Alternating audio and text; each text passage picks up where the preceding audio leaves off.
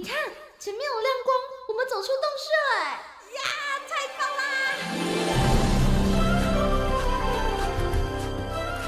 哇，这这是长毛象，还有剑齿虎哎，还有好多好多绝种的动物啊！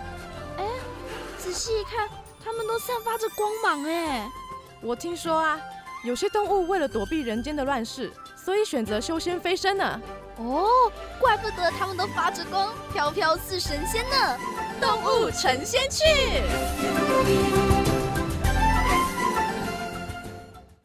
今天的动物成仙去要跟大家介绍台湾的特有种章鱼。嘿，没想到吧？台湾居然有特有种的章鱼。这种特有种的章鱼呢，就叫做澎湖章鱼。但其实啊，它到现在还没有被正式的命名，因为它在二零零六年的时候啊，才首度的被国立的中心大学卢崇成教授在国际上发表为新的品种。目前呢，就暂时把它称呼为澎湖章鱼。澎湖章鱼啊，它主要的栖息地是在澎湖白沙乡以东到湖西乡以北啊，这些有碎珊瑚可以提供它们躲避的亚湖带的海域。白天的时候呢，它们就会躲在珊瑚丛底部的阴暗处；晚上的时候啊，才会跑出来觅食，捕捉光手滑面蟹，是夜行性的底栖型的动物哦。澎湖小章鱼啊，一直以来都是澎湖的渔民在潮间带捕捉的食物，直到现在，夜照章鱼也还是澎湖居民们的日常哦。很多人都会头戴着探照灯哦，加入捕捞的行列。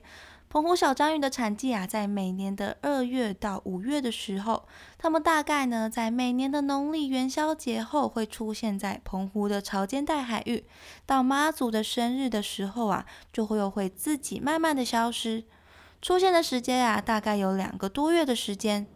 而因为啊，是在妈祖生日的时候过来的，所以也被渔民们称为是妈祖带来的礼物。以往啊，小章鱼会聚集在沿海潮间带，准备交配产卵。在原背、脊背、白沙旗头、中臀到马公崇光里等等的潮间带，都可以看到小章鱼它们的踪迹。但是近几年来啊，原背村周遭的海域，小章鱼跟红章鱼、土婆等等的生物啊，都不见踪影。而俗称的石具、烂脚、小红章等等的章鱼数量啊，却是越来越多的。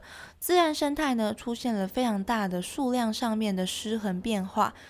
原贝村的村长啊，陈天瑞就表示说，原贝潮间带啊，近年来被沙林给掩盖，原来的深海区啊，都变成浅水了。而章鱼它们藏身用的老古石岩洞，大部分呢，也都被沙林给掩盖了。栖息地消失啊，物种呢也就随着消失，潮间带沙质化面积越来越大，导致小章鱼啊栖息地就越来越小。加上气候的起伏变化，也会对章鱼的数量造成一定的影响。而澎湖县政府啊，在二零零八年的时候，就对于小章鱼啊下达了保护的指令。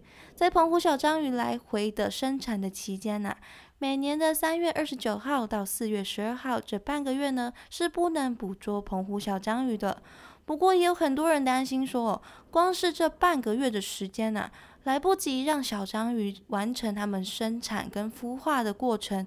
因为澎湖小章鱼啊，它们产卵的数量很少，全部呢不会超过五十颗的卵，再加上啊交配产卵的时间，而且啊它们也有护卵的行为，也要算上。卵的孵化时间大约要五十天，这样算下来啊，半个月的时间是远远的不够的。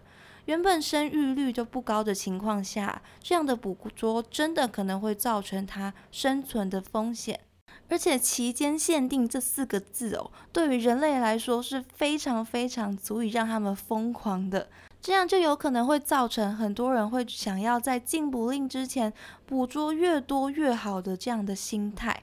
澎湖海生中心的主任谢恒义啊，就向政府提出说，希望可以从时间管制改变成为区域轮流管制为主，让海洋的资源能够得到真正的休养生息。